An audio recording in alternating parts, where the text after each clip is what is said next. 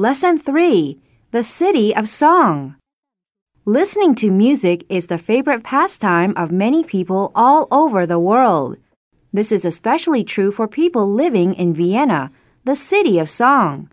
Being the home of Mozart, this city is the birthplace of classical music and the waltz. Music fills the air in Vienna. Going to public concerts is often free of charge. And don't forget, Vienna is also home to the world famous Vienna Boys Choir. No wonder people say Austria is always alive with the sound of music.